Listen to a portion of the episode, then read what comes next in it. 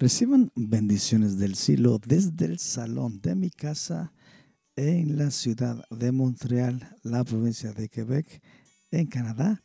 A todos y a cada uno de ustedes, queridos oyentes, queridos amigos, familiares y todos aquellos que hasta el día de hoy han escuchado estos episodios en este su podcast como agua en el desierto podcast que está pensado para traerles a ustedes algo nuevo o algo ya dicho, pero que quizás con una nueva, una nueva revelación para cada uno de nosotros, con aquellos, eh, aquellas personas que estamos hambrientos y sedientos de algo espiritual, de algo bueno, de algo divino, de algo que solo puede venir del Rey de Reyes y Señor de Señores, del Dios de amor, de nuestro Padre y Señor Jesucristo. Así que gracias por su presencia, gracias por sus oídos y seguiremos entonces con la lectura de este capítulo, eh, de este libro, perdón, que lleva como título el siguiente capítulo después del último de este, de este gran pastor al que le decían un profeta del siglo XX, A. W. Tozer. En este episodio, una vez más, estaremos eh, leyendo tres pequeños capítulos, pero muy ricos en profundidad y en contenido espiritual. Escritos y inspirados por este gran hermano, aquel eh, siervo que estaba sediento de Dios y con la buena intención y sediento de amor, eh, lleno de amor, perdón, por la iglesia por la iglesia, por sus hermanos, por los hijos del Altísimo. Por eso es que nos dejó estos, estos hermosos legados, esos libros. Así que tenemos el privilegio de traerlos a nuestro corazón y a nuestra mente y que sean de bendición para nuestras vidas. Así que ahí donde usted esté, prepárese, acomódese, si está en su carro, en su trabajo, en su casa, con una taza de café, de chocolate caliente o de mm, una bebida fría, como usted quiera. Acomódese y prepárese porque traeremos capítulos de revelación y de bendición para su vida.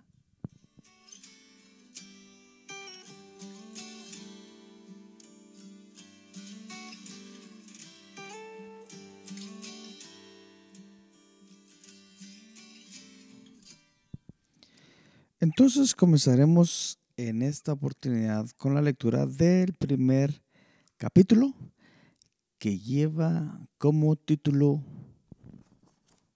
Tengamos cuidado acerca de cómo empleamos las escrituras.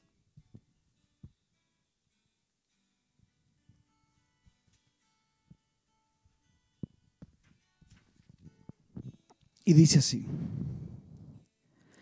Existe por parte de muchos la ingenua presuposición de que la Biblia tiene en sí misma una especie de poder para bien, por lo que el mero hecho de leerla o de citarla es provechoso, sin tener en cuenta las circunstancias. Esta idea tiene que ser rectificada. Pedro sugirió que los escritos de Pablo pudieran no ser siempre provechosos para todos. Nuestro amado hermano Pablo, según la sabiduría que le ha sido dada, os ha escrito a sí mismo en todas sus epístolas, hablando en ellas de estas cosas, entre las cuales hay algunas difíciles de entender, las cuales los indoctos e inconstantes tuercen, como también las demás escrituras para su propia perdición. Segunda de Pedro 3, 15 y 16. Hay el peligro de que la palabra de Dios, se convierta en un velo opaco que oculte a Dios de nosotros. E indudablemente en ocasiones es precisamente esto. La escritura debiera ser como la atmósfera en medio transparente por el que, por el que mirar al sol.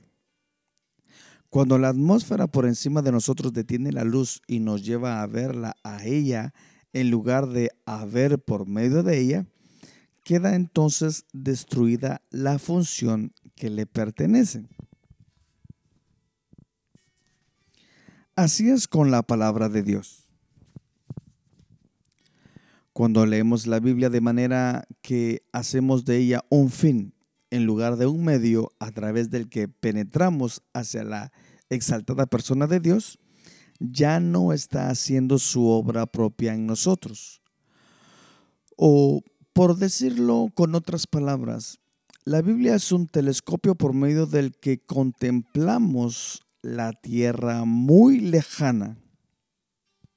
Cuando nos contentamos con el telescopio, entonces seguro que no nos irá bien, porque Dios nunca tuvo la intención de que el instrumento suplantara el puesto que le pertenece a él solo.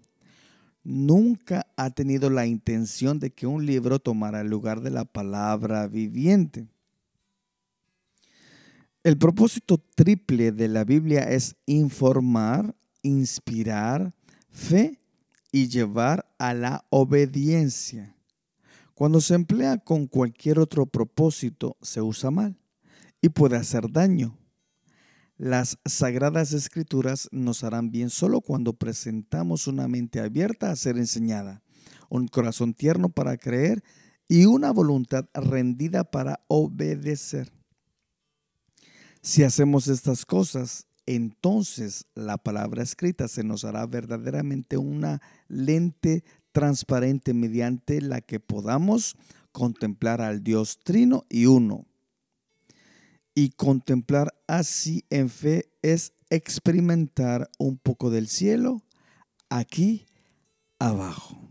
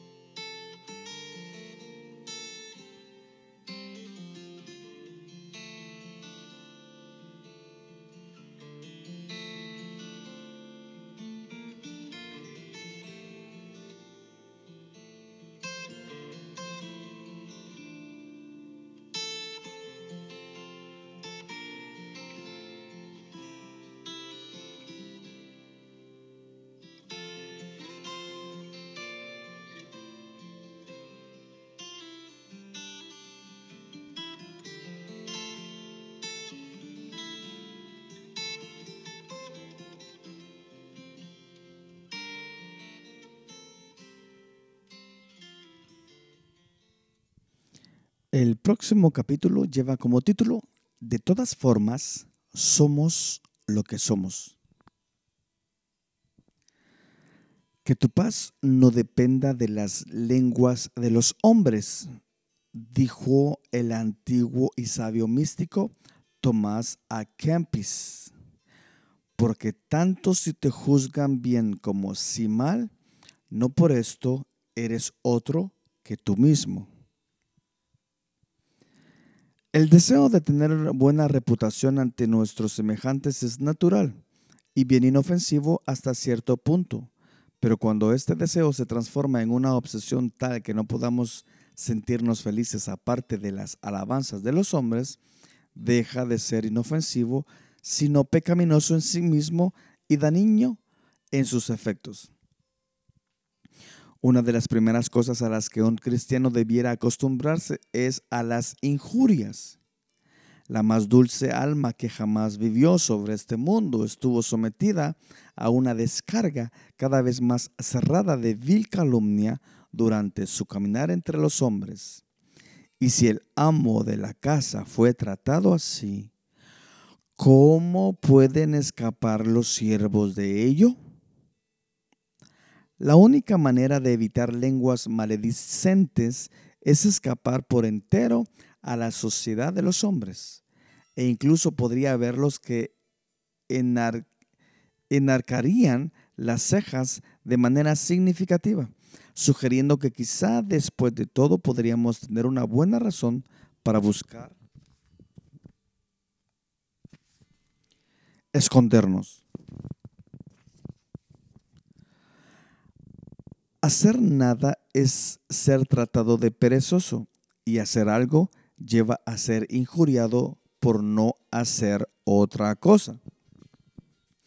¿No fue Voltaire quien dijo que algunas personas son insectos que nunca nadie se daría cuenta de ellos excepto porque pican? Un viajero tiene que dedicarse a proseguir a pesar de los insectos que hacen su viaje incómodo. Así es con la gente que se deleitan en ir como enjambres alrededor de los oídos de los siervos de Dios, mientras estos se lanzan adelante hacia la meta que se han propuesto. Todos nosotros podemos esperar ser heridos por muchos de nuestros semejantes que parecen haberse consagrado a la tarea de provocar pequeños problemas allí donde puedan siempre y cuando puedan hacerlo a tantas personas como les sea posible. Estas personas erradas no pueden ser rehuidas, sino solo soportadas. Una cosa es cierta, y es que la posición de un cristiano delante de Dios no depende de su reputación delante de los hombres. Una gran reputación no hace a un hombre más apreciado por Dios, ni la lengua de un calumniador influencia la actitud de Dios para su pueblo en forma alguna. Él nos conoce a cada uno de nosotros y nos mantenemos o caemos a la luz de su perfecto conocimiento. Cerciorémonos de que andamos rectamente con Dios y con nuestros semejantes. Después de esto no hay nada que podamos hacer más que esperar en silencio la salvación de Jehová y mediante el poder del Espíritu Santo morando en nosotros, podemos hacer nuestra espera de tal manera que nuestros enemigos se vean obligados a admitir que hemos estado con Jesús y que hemos aprendido de Él.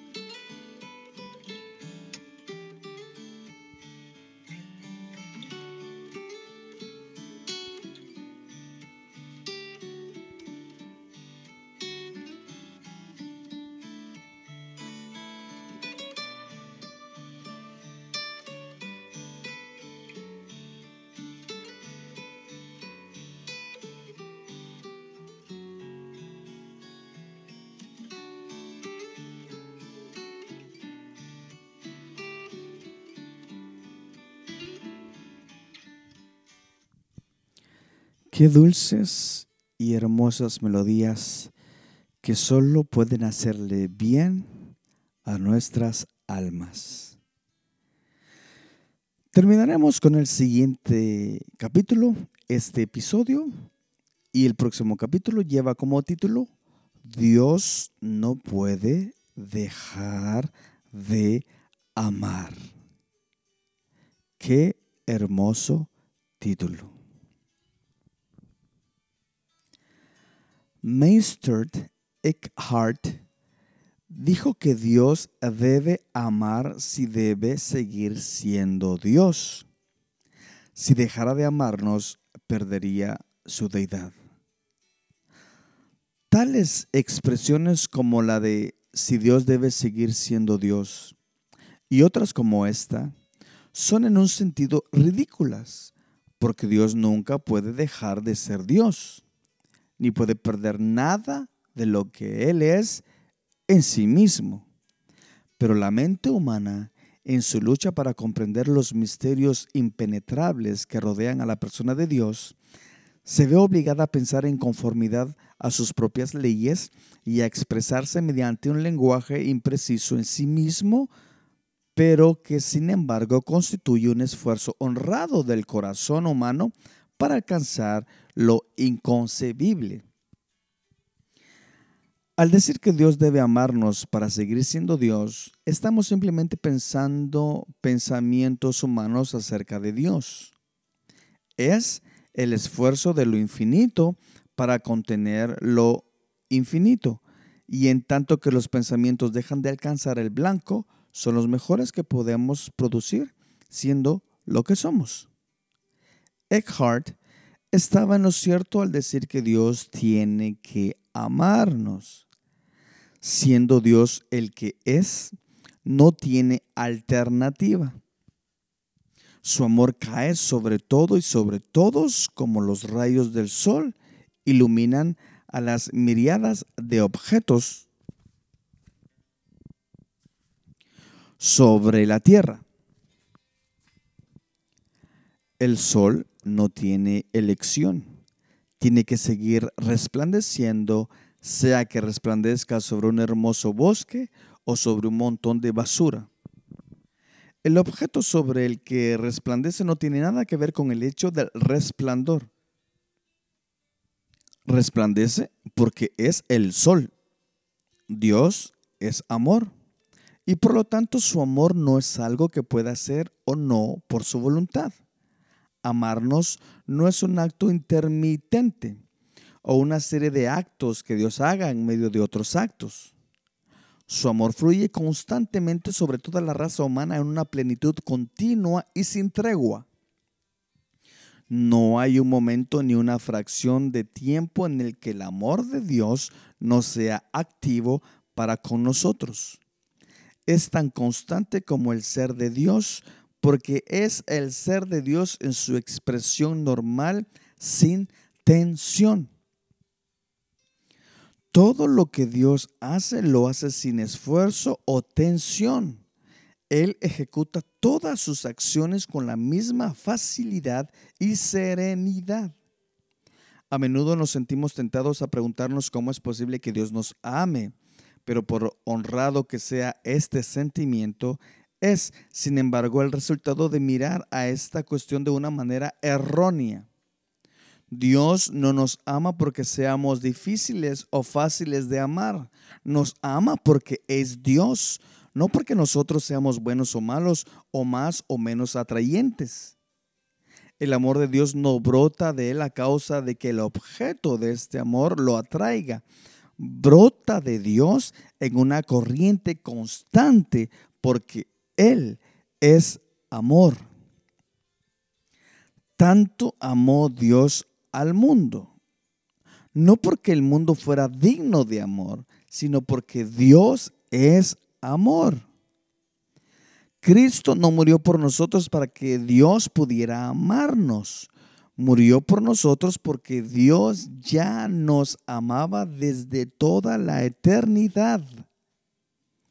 El amor no es el resultado de la redención, es su causa. Una pregunta puede demandar respuesta. ¿Ama Dios a algunas personas más que a otras? Y si no, ¿qué es lo que significa al llamar a Juan el discípulo amado? como si se quisiera indicar que él amó más a Juan que al resto? La respuesta es sencilla. Juan respondía mejor al amor de Cristo y pudo recibirlo y gozarlo en mayor plenitud. El amor divino pudo operar para con este hombre con una gozosa libertad no posible con otros que no tenían su simplicidad y fe. El girasol que dirige su cara al cielo cada día consigue más del sol que la violeta que se oculta entre las hierbas. Pero es el mismo sol el que resplandece en su plenitud sobre ambas plantas. Dios no tiene favoritos, excepto en que algunos de sus hijos, mediante su amante respuesta, le abren el camino para poder derramar sobre ellos más de su amor.